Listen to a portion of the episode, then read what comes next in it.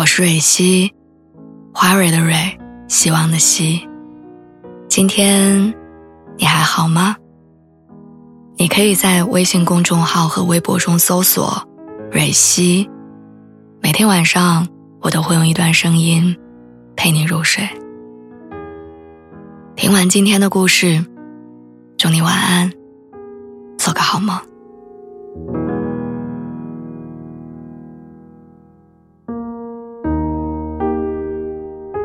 前几天我跟男朋友一块散步，聊得尽兴的时候，差一点被一个塑料瓶绊倒了。当下没太当回事儿，我就继续牵着他的手往前走。结果差不多走出去五米，他就说：“不行不行。”在我还没反应过来的时候，他掉头回去把塑料瓶捡起来扔进了垃圾桶。我站在那儿笑他，他问我笑什么？我说。就算我们不谈恋爱，我在路上看到这样的你，还是会有好感。有的人不止在爱情的滤镜下发光，他们的内在品质仍然当得起一句值得。年初参加朋友婚礼的时候，他们的誓词很特别，是黄执中说过的一段话：“我爱的人独立而独特。”他有自己的人生经历，穿越多少年，他都不会只让我喜欢他。他有一种能力，让别人再次爱上，因为他本身就是一颗星星。后来我问朋友，为什么没选白头偕老的约定？朋友说，其实我从来不相信婚姻，甚至偶尔也不相信爱。但我相信他，在谈恋爱的这些年，他从来没有迟到过。如果你偶尔提起周六想去看新电影，他也一定会在周五就问好要不要去。把约定的事情踏实的兑现，是他特别大的闪光点。他还是那种大事儿、小事儿都可以理性给意见的人。之前读研的决定，就是我们一起商量之后做的。最后他说：“有些成长是属于自己的，但成长的路，我们可以一块儿走。”以前老有人给他发好人卡，可朋友觉得正是这张好人品的卡片，才让他走进了婚姻。生老病死、贫穷富贵，并不能只靠爱去克服，但他会被一个人的勇敢、沉着、勤奋和忠诚打败。真正好的婚姻，其实是嫁给了人品。那场婚礼对我的触动很大，当天晚上我就给奶奶打了电话。爷爷去世五年了，家里一直希望奶奶能再找个伴儿，有时候会宽慰她说：“就当交个朋友嘛，一块儿出去散散步，玩一玩，生活也热闹。”奶奶为人爽快。是那种拿得起放得下的性格，他琢磨一阵儿，觉得好像没什么不好，就答应了。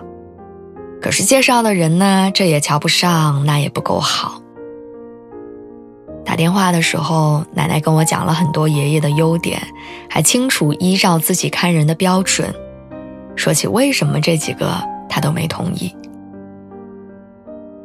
奶奶跟爷爷在一起生活了几十年，曾经事无巨细地了解过他全部的好。他对父母兄妹、对邻里朋友，甚至是对工作的责任心，在奶奶看来，选人不能只靠看得上眼，唯有实在的品质，才能在相处中不被寒了心。长辈那句“结婚最重要的是人品”。以前总觉得轻视了爱情，如今想来，字里行间都是扎根于柴米油盐的道理。从决定跟一个人过日子的那天开始，爱情就从你来我往变成了共同奔赴。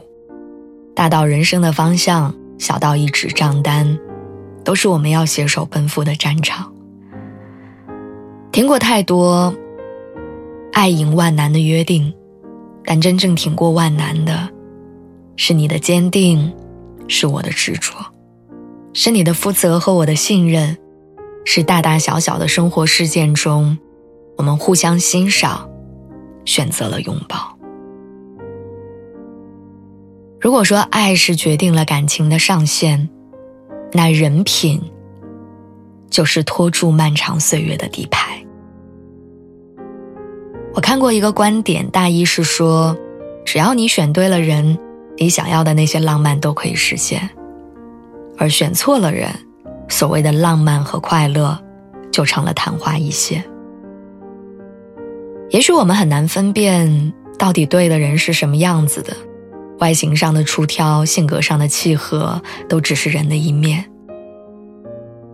可是有些对，是经得起时间考验的。婚姻就是把爱切割成了很多细小的部分，在温情中一点一点实现浪漫的过程。而穿起这些细碎片段的，是爱的人身上那些被时间留住的品质。站在人生的分岔路口的年纪，身边的朋友们陆续走入婚姻，当然还有很多人始终站在围墙外，踮着脚观望着。有时候我也不知道身边的人他是否可以相伴着走到最后，也会经常对需要做出承诺的自己没有信心。我那天看圆桌派，有一位教授分享说，当你想要判断一个人适不适合结婚的时候。